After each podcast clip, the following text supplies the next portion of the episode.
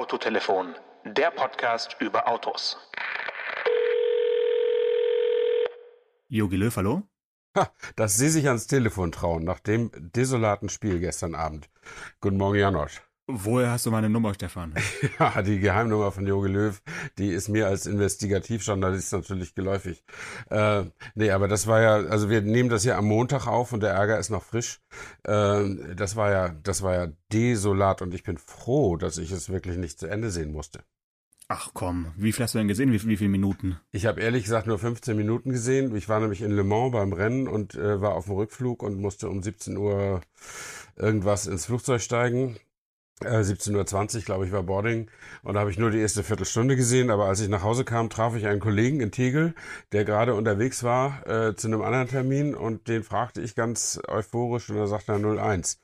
Und als wenn ich es hm. geahnt hätte, weil äh, ich habe, glaube ich, in diesen ersten 15 Minuten schon drei Rückpässe zum Torwart gesehen und das konnte einfach nicht gut gehen. Das war wie bei den Freundschaftsspielen. Aber du bist machen. mir, du bist mir ein richtiger Sportsfreund weder Le Mans das Ende gucken noch das Spiel gucken. Also ja. ich meine, eigentlich sollten wir dann auch wirklich nicht über Fußball reden, Stefan. nee, das wir reden, ja wirklich... wir reden über Autos und äh, das können wir auch weiterhin machen und irgendwer klappert bei dir im Hintergrund ganz furchtbar. Ja, das ist ähm, das ist der der Bierhoff, der Olli, der, der baut hier das Hotel gerade um in, in ja, Russland. Einige Spieler waren nicht so zufrieden und wir haben es dann auch äh, gestern bei den PKs nicht so gesagt, dass es eigentlich am Hotel liegt, aber ja. der Olli, der muss hier noch ein bisschen neue Betten aufbauen. Okay, alles klar. Das ist äh, Doppelstockbetten jetzt für die, für die Spieler. Das ist dann genau. leistungsfördernd.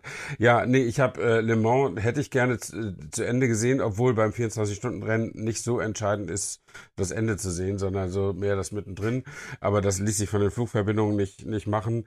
Und äh, aber es ging, das ging auch aus wie erwartet. Also äh, Alonso hat seinen er, ersehnten Titel und Toyota auch.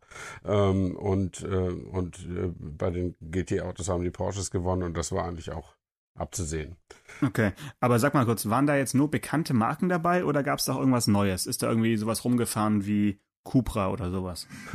nee, so, äh, so viel Marketing äh, machen die, glaube ich, noch nicht mit ihren neuen Marken. Und das wäre auch natürlich extrem teuer und äh, du musst ja auch irgendwie konkurrenzfähig sein. Also ich glaube nicht, dass Cupra oder DS oder Polestar oder so so schnell ein GT, äh, GT3 oder GTE-Auto, wie es da heißt, äh, auf die Beine stellen können. Jetzt hast du aber gerade in wenigen Sekunden alle neuen Marken, die es gibt, aufgezählt, Stefan. Bist ja, du vorbereitet? Ich, ich, bin super vorbereitet, wie immer. Und ich weiß ja, dass es dein Herzensthema ist, darüber zu sprechen. Ja, absolut. Ich kann seit Wochen an nichts anderes mehr denken, als an äh, die Sendung, wo wir mal über neue Marken sprechen wollen und über äh, Sinn und Unsinn von neu geschaffenen Marken. Also ja. ich kann ja mal kurz überlegen, ich habe mitbekommen, als ich irgendwie klein war, was neu auf den Markt kam. Das war, glaube ich, Smart. Mhm. Und dann war da noch was, da habe ich dir was vorbereitet. Pass mal auf, okay. ob es jetzt so klappt. Hör mal, ob du das hier erkennst. Was ja. könnte das sein? Warte mal.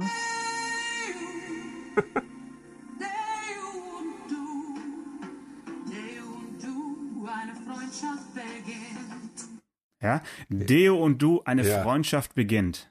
Also ich kannte natürlich noch den Song, äh, der ja auch vorher schon bekannt war. Das ist äh, von äh, Harry Belafonte gewesen. Aber ähm, äh, ich wusste nicht mehr, dass es Deo und Du eine Freundschaft beginnt heißt. Aber diese Deo-Nummer, da sind wir damals ja so zugepflastert worden auf allen Radiofrequenzen. Und vor allen Dingen, ich glaube, die hatten 80 Prozent aller deutschen Plakatwände gebucht, um diesen, diesen Kussmund von Jennifer Rush da zu plakatieren. Ohne ja. irgendwas. Also, und dann nach, nach einer Woche haben sie es dann aufgelöst oder so. Genau, genau.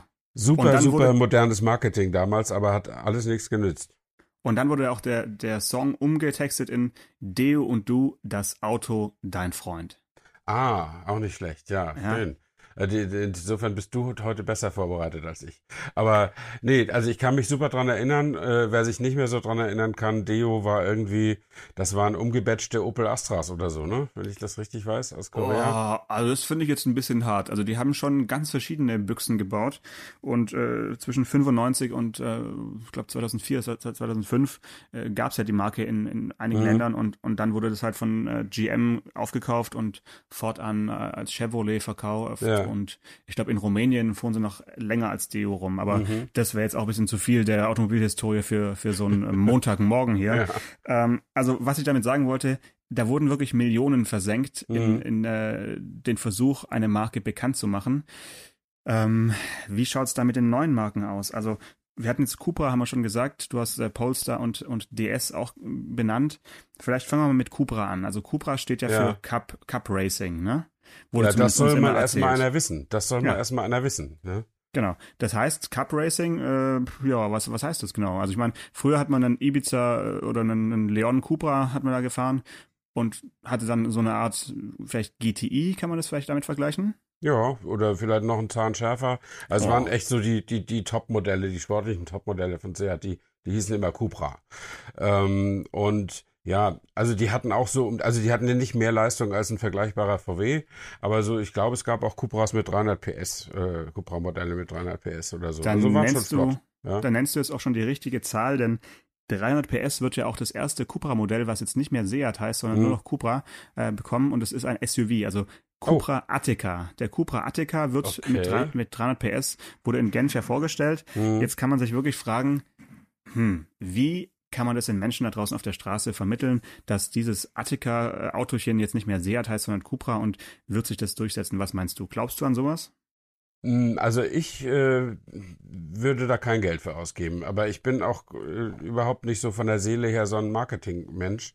Insofern kann ich immer nicht alles äh, verstehen, was die so machen und beobachte das nur interessiert. Aber ich meine, nehmen wir, seien wir doch mal ehrlich, die Marke Seat ist, wenn du die Leute auf der Stra Straße fragst, äh, auch nicht so super bekannt. Also wenn du, wenn es gibt ja gestützte und ungestützte Bekanntheitsumfragen. Also ungestützt heißt, was ist Seat?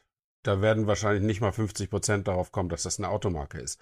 Äh, und wenn du sagst, kennen Sie die Automarke Seat, werden das ein paar mehr sagen. Das wäre eine gestützte Umfrage. Aber, ja. ähm, aber Cupra, was ist Cupra? Kennen Sie die Automarke Cupra?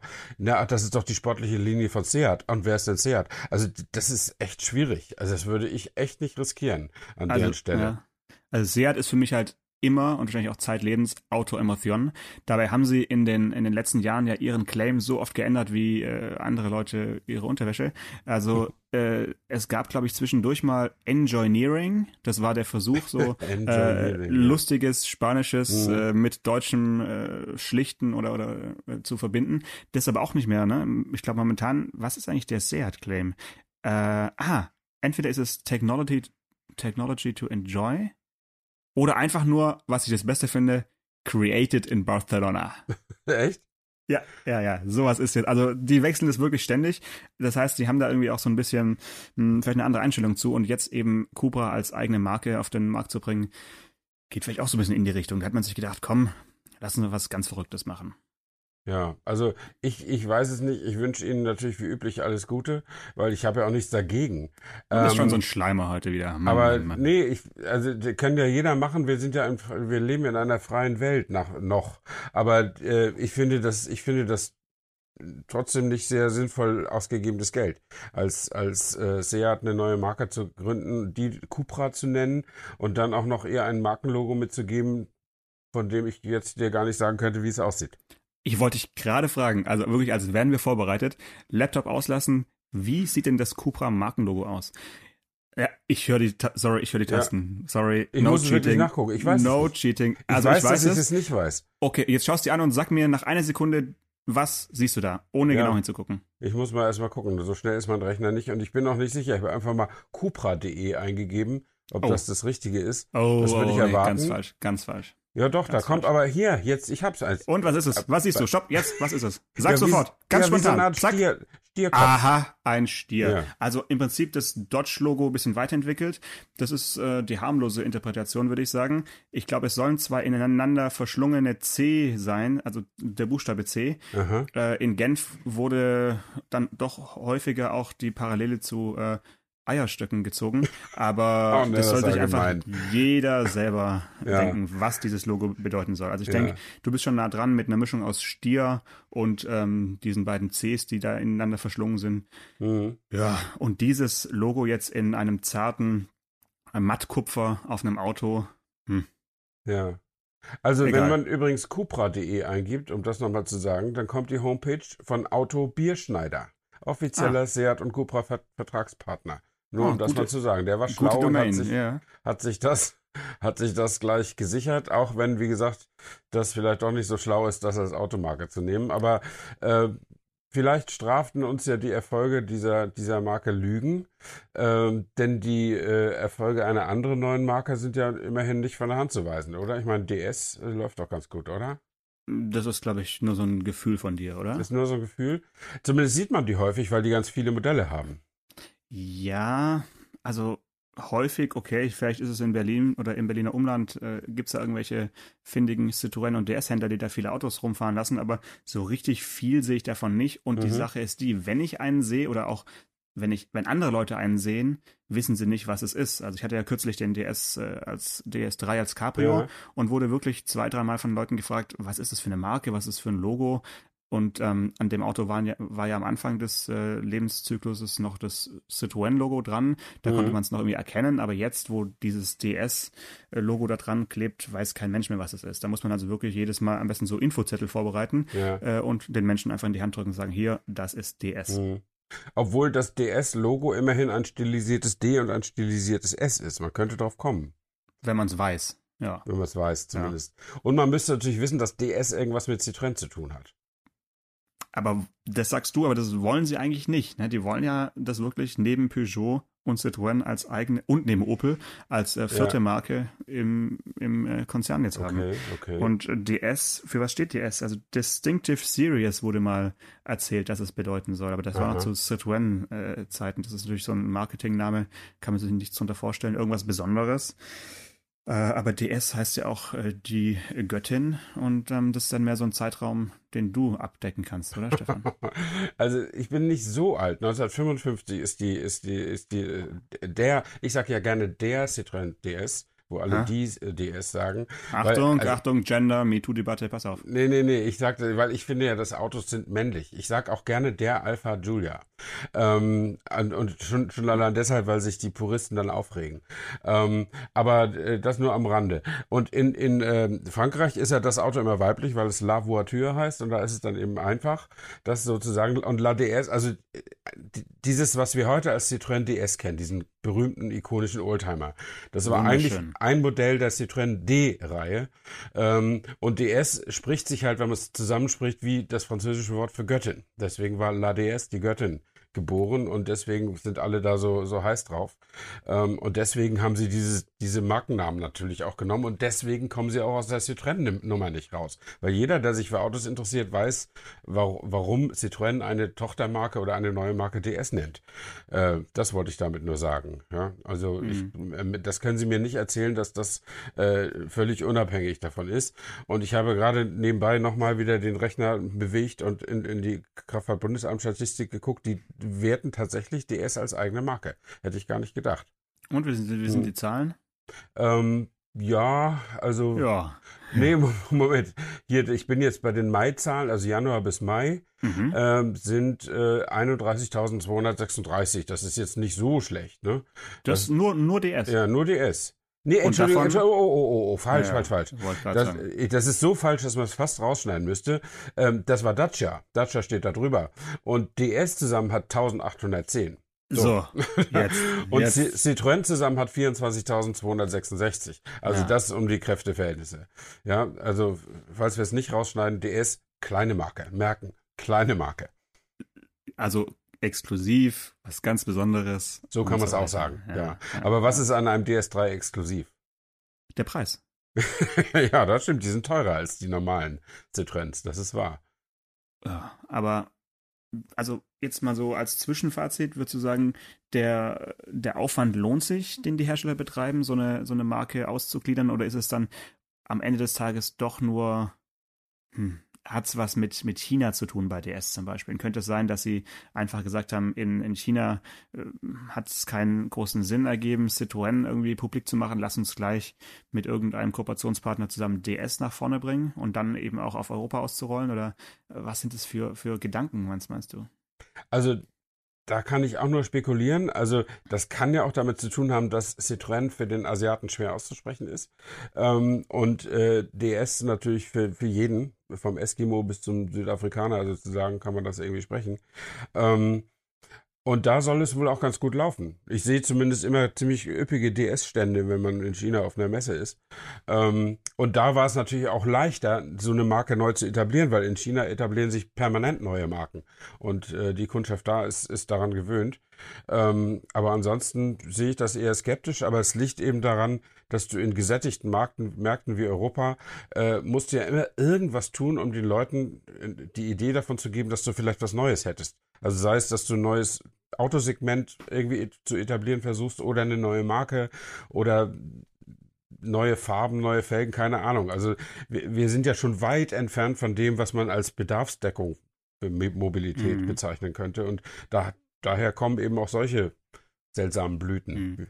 Also ich denke auch, dass dieser dieser Gedanke, nicht auf seine Geschichte Wert zu legen, eher ein asiatischer ist. Also, dass man eben dort auf die äh, Historie von Citroën und so gut verzichten kann, weil ich glaube auch bei Hyundai und Kia auch noch zwei relativ neue Marken so in der, in der Autobranche, mhm. äh, schaut man ja auch nicht auf seine Vergangenheit zurück, sondern da geht es eigentlich wirklich darum, möglichst was Neues zu zeigen und sowas wie bei uns, so dieser Kult um Youngtimer oder Oldtimer, der ist jetzt in äh, Südkorea und ich glaube auch in China nicht so richtig nicht so richtig verbreitet. Ähm, also vielleicht hat es auch was damit zu tun, dass man sagt, komm, in China lieber was ganz Neues, DS, ähm, an, an, die, an die Göttin kann sich hier eh keiner erinnern, also nee, lass uns nee. da eine, eine, neue Marke machen. Mhm. Wobei man in China auch gar keine Ultra mehr fahren darf. Das also kommt dazu. Die, die sind irgendwie als Gebrauchtwagen deklariert und die darf man nicht einführen. Ja. Ähm, und insofern gibt es da, also es gibt ein paar Chinesen, die halt hier in, irgendwo in Europa heimliche Garagen haben und ihr, ihre Schätze da hüten, aber ähm, eigentlich äh, gibt es da keine Oldtimer-Tradition. Hm.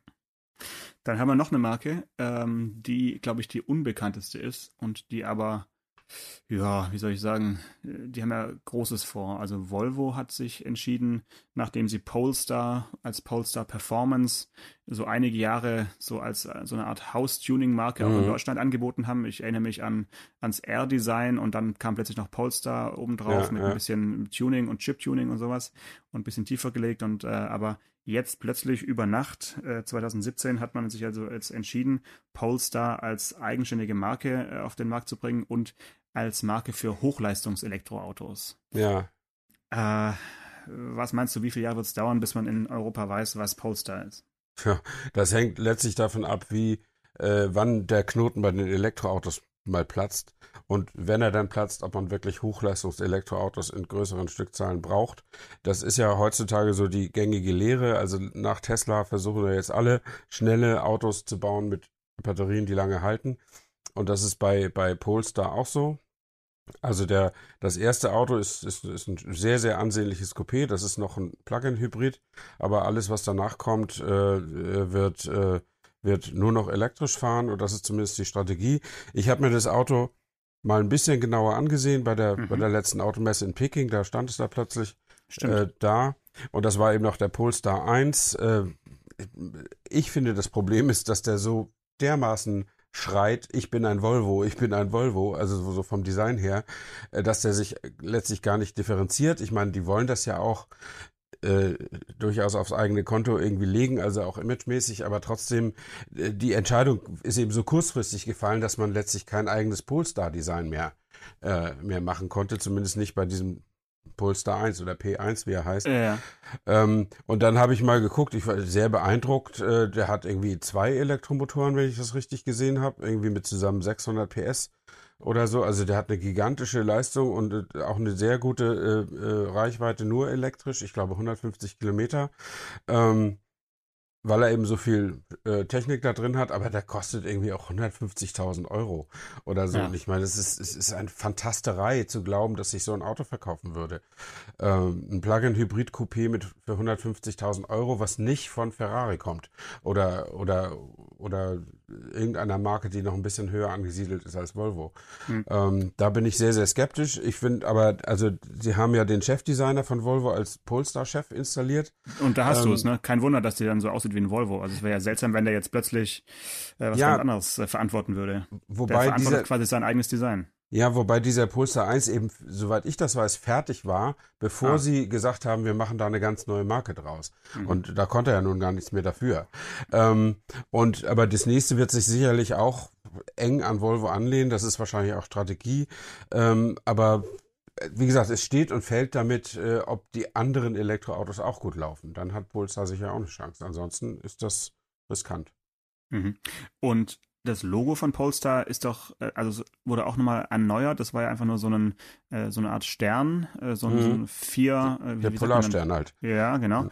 Aber jetzt sieht es ja so ein bisschen aus wie so zwei, äh, wie soll ich sagen, zwei Schwalben, die kurz vorm Crash sind, die so ne, von oben fotografiert, zwei ja. Schwalben, die aufeinander zufliegen und äh, ja, ob, ob man sich daran gewöhnt und es wirklich erkennen wird.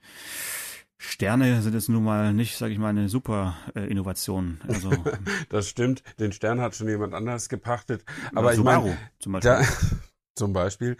Da, ähm, da aber die Marke komplett unbekannt ist, ist auch egal, wie das Logo aussieht, würde ich sagen. Also die, es ist wahrscheinlich, die Aufgabe ist eher, den Namen bekannt zu machen, als das Logo. Das kommt dann vielleicht irgendwann hinterher. Ähm, es sei denn, man würde irgendein Logo finden, äh, was man, was, ja, was so ikonisch ist wie der Stern eben, äh, den man so kennt, äh, das aber noch nicht besetzt ist. Aber das ist halt schwierig, ne? Bei zig Automarken da mhm. draußen. Mhm. Ähm, nee, also ich habe große Sympathie für die Autos, weil die einfach schön sind, aber äh, ich glaube, so rein strategisch, äh, also da bin ich noch nicht so sicher, äh, ob, ob das wirklich äh, äh, so gut geht. Also der P1 ist für mich eine absolute Ausnahmeerscheinung, äh, technologisch und auch im Preis. Und ich weiß eben nicht, ob eine von Volvo abgeleitete Marke in diesen Sphären wirklich zu Hause ist. Das ist, da sind Kunden ganz andere Marken gewöhnt. Ähm, und da, da wäre ich nicht so sicher. Ähm, der P2, habe ich mir sagen lassen, wird ein bisschen kleiner und nicht ganz so teuer. Ähm, und dann schauen wir mal. Vielleicht, äh, vielleicht ist das dann die zielführende Strategie. Mal gucken.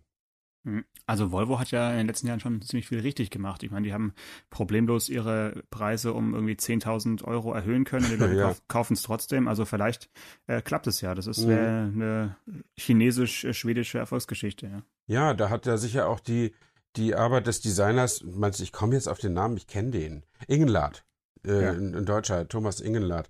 Äh, die, die Arbeit des Designers hat da großen Anteil daran, dass Volvo so erfolgreich ist. Äh, und auch die Volvo hat einiges richtig gemacht, da hast du recht. Äh, nicht alles, wie ich finde, aber zum Beispiel hat sie richtig gemacht, den Designer auch im, im firmeninternen Ranking eine solche Bedeutung zu geben. Ähm, also Vorstand ist der, glaube ich, nicht gewesen, soweit ich weiß, aber ziemlich dicht dran. Mhm. Ähm, und, ähm, und, und dass der jetzt auch eine eigene Marke leiten darf, das spricht ja auch für die Bedeutung, die, die halt Autogestaltung hat. Das, äh, das ist schon, das ist schon alles, alles ganz richtig. Und deine Beobachtung ist natürlich auch richtig, dass die bei den Preisen enorm angezogen haben. Also eine Volvo-Preisliste liest sich kaum anders als eine von Mercedes, also Hut ja. ab. Wenn man ja. das tatsächlich auch im Handel durchsetzen kann, also bei den Kunden, dann hat man vieles richtig gemacht, das muss man sagen. Äh, aber die Autos haben echt auch eine, eine gewisse Begehr Begehrlichkeit und äh, warum nicht? Also man, das ist letztlich Marktwirtschaft zu versuchen zu nehmen, was man kriegen kann. Hm. Gut, äh, wir haben mit der WM angefangen. Vielleicht sollen wir noch mal kurz den Bogen über, über die WM äh, zu unserem nächsten Thema oder zu unserer, unseren nächsten Geschichten schlagen. Äh, bei der WM ist ja, glaube ich, Hyundai und Kia momentan sind ja so die Marken, die sich am äh, ja, prägnantesten im, im Fernsehen zeigen dürfen im Umfeld der WM, ne? Ja, die sind, wie heißt das, strategischer Sponsor oder Hauptsponsor? Also Hyundai mhm. ist es, aber der, und die schieben jetzt seit ein paar Jahren, seit ein paar WMs habe ich das Gefühl, auch Kia mit in den Vordergrund, weil das ja dazugehört.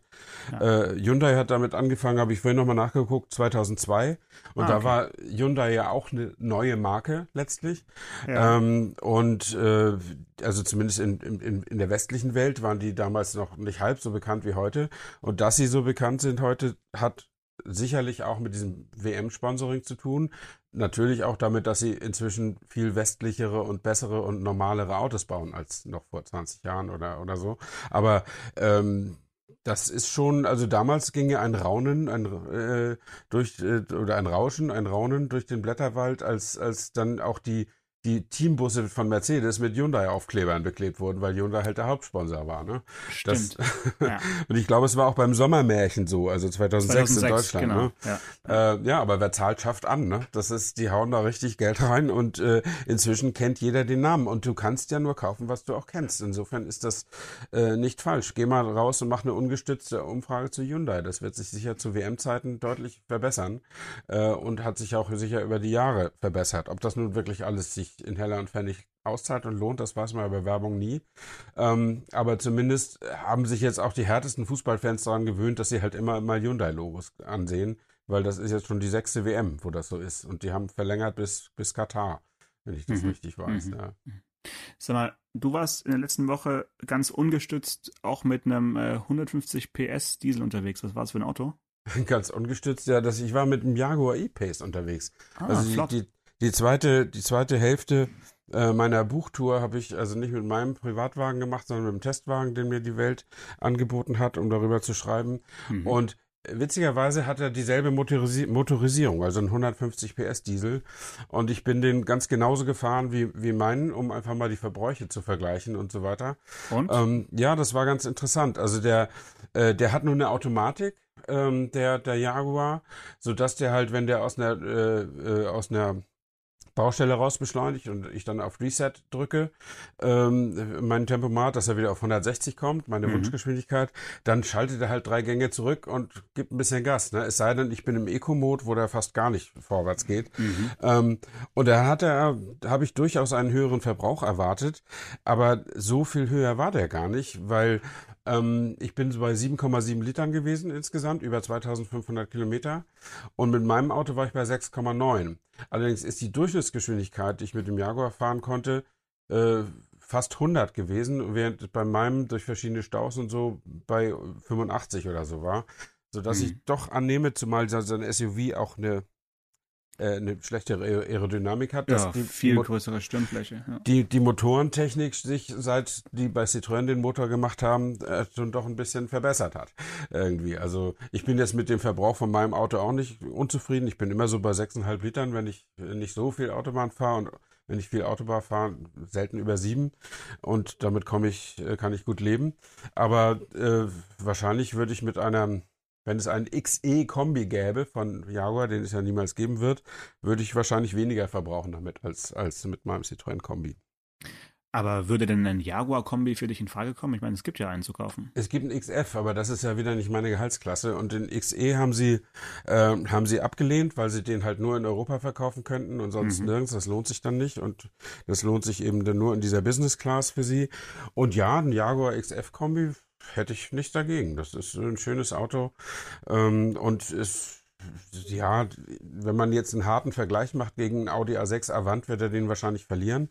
Ähm, aber das, man muss ja nicht immer nur den Testsieger fahren. Also nee. es hat ja auch ein paar emotionale Sachen und das Design und einfach das, äh, dass man mit einem anderen Auto mal um die Ecke kommt als die anderen, das ist ja auch nicht so schlecht. Also den XF-Kombi würde ich schon fahren, aber wie gesagt, das sind ja, das sind die obere Mittelklasse ist äh, ist schwierig. Und wir wollen ja auch nicht vorwegnehmen, äh, die Sendung, in der wir darüber sprechen, was dein nächstes Auto wird. Ja, genau, das wollen wir auf keinen Fall vorwegnehmen. Ja. Ja, ansonsten kann man noch sagen, dass so ein Jaguar E-Pace, äh, äh, so sportlich wie sie ihn positionieren, auch fährt. Also der hat mir, äh, gut, äh, umgestiegen vom Citroën C5 mit der äh, Hydropneumatik, den übrigens der oder die DS zum ersten Mal hatte, um das, ja. diesen Bogen wieder zu schließen. Ähm, äh, da ist natürlich der, der Citroën ist äh, oder der Jaguar ist hoffnungslos unterlegen im Fahr Fahrkomfort.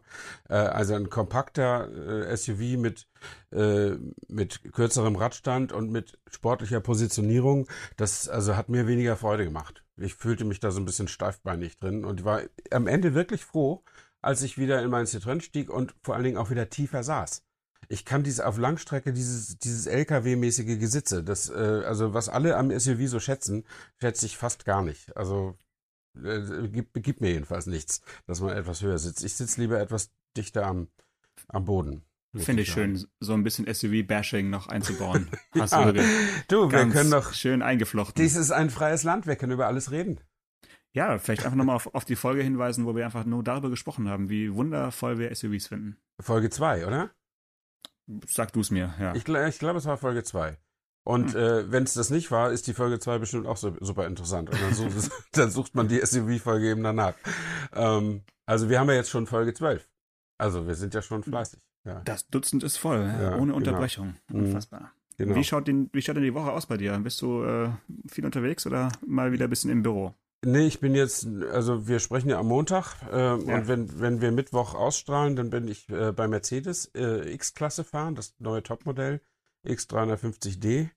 Ähm, das ist dann wieder ein Auto nach meinem Geschmack. Da sitzt man zwar auch hoch wie in einem LKW, aber das ist wenigstens stimmig. Also ja. so, ein, so ein Pickup ist halt nun ein Nutzfahrzeug. Der wird auch sowohl bei VW, bei der Amarok, als auch die X-Klasse bei Mercedes wird auch von der Nutzfahrzeugabteilung betreut ähm, und auch von ganz anderen Leuten äh, als Pressesprecher betreut äh, als die, die Pkw-Linien. Und das ist auch mal interessant, weil die sieht man nicht so oft. Ja. Ähm, und äh, ja, da freue ich mich schon drauf, äh, damit so ein bisschen rumzufahren. Und äh, dann mache ich in der Woche darauf, mache ich irgendwie, da ich, in der letzten Juniwoche bin ich nach Jahren mal wieder bei Aston Martin. Äh, mhm. Und da ist Jetzt erwische ich mich selbst auf dem falschen Fuß. Ich weiß im Moment gar nicht genau, wie das Auto heißt. Es ist nur eine statische Vorstellung. Lass dich einfach überraschen. Ich lasse mich überraschen. Ich freue mich drauf und weil, ich, weil die auch ein ganz neues Presseteam haben, mit denen ich auch so noch nie äh, zu tun hatte, fahre ich einfach mal hin und sage mal guten Tag und versuche einen guten Eindruck zu machen und äh, das wird bestimmt gut. Dabei wünsche ich dir auf jeden Fall ganz, ganz viel Erfolg.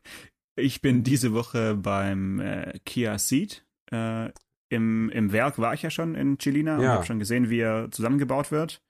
Ähm, und jetzt darf man also fahren auch. Äh, ich fliege mhm. äh, nachher eigentlich schon los Richtung, Richtung Süden. Mhm. Und ähm, beim Seed kann man vielleicht noch sagen, das trifft ja auch ein bisschen unser Thema heute, da hat man sich jetzt ja wirklich durchgerungen, ihn so zu schreiben, äh, wie es wie es richtig ist. Ha, ohne Apostroph. In, in, der Zeitung schon immer geschrieben ja. habe, genau, ohne Apostroph. Und mit ähm, großem C sogar? Hm, also ich ja, ich glaube jetzt komplett große Buchstaben, wenn ich es richtig weiß. So, also okay. alles, alles groß. Ja, okay. Also kann man in, in der Zeitung genauso schreiben wie bisher, mhm. mit großem C, zwei E und einem D. Genau. Ähm, da bin ich gespannt, wie der sich so äh, fährt, weil ja, der Seat ist ja durchaus ein Auto, was äh, so nach europäischen Maßstäben äh, gebaut und auch designt, designt wurde. Ja, ja, also kannst du, kannst du locker überlegen, ob du, ob du einen Astra kaufst oder einen Focus oder einen Seat oder einen Renault Megane oder das ist letztlich alles eine, eine Stufe, oder? Genau, und äh, der Hyundai i30 ist natürlich technisch äh, der Zwillingsbruder. Mhm, genau. Ja. Ja, und dann zwischendrin werden wir uns nochmal, denke ich, unterhalten. Äh, und dann die Woche drauf äh, geht's zu einem anderen spannenden Autochen, zum äh, Peugeot Rifter, also Hochdachkombi. Ah, und ja. äh, Doppeltermin Peugeot 508. Und ich finde, der 508 ist ein Auto, ähm, da können wir dann auch mal drüber sprechen, weil der hat mir in Genf schon extrem gut gefallen. Sieht gut aus, das Auto. Und ich habe jetzt auch gehört, dass sie auch ein Kombi Gibt's als Kombi. Machen. Und ja. da, den möchte ich mir aber aufheben für die Folge, wo wir über das nächste Auto sprechen. ja, eventuell ist das was. Und vielleicht sollten wir aber in der nächsten Woche, vielleicht sollten wir jetzt schon ein Gelübde ablegen, wenn die Deutschen, was nicht unwahrscheinlich ist, gegen Schweden auch noch auf die Mütze kriegen, ja. dann machen wir eine Spezialfolge nur über Volvo, oder?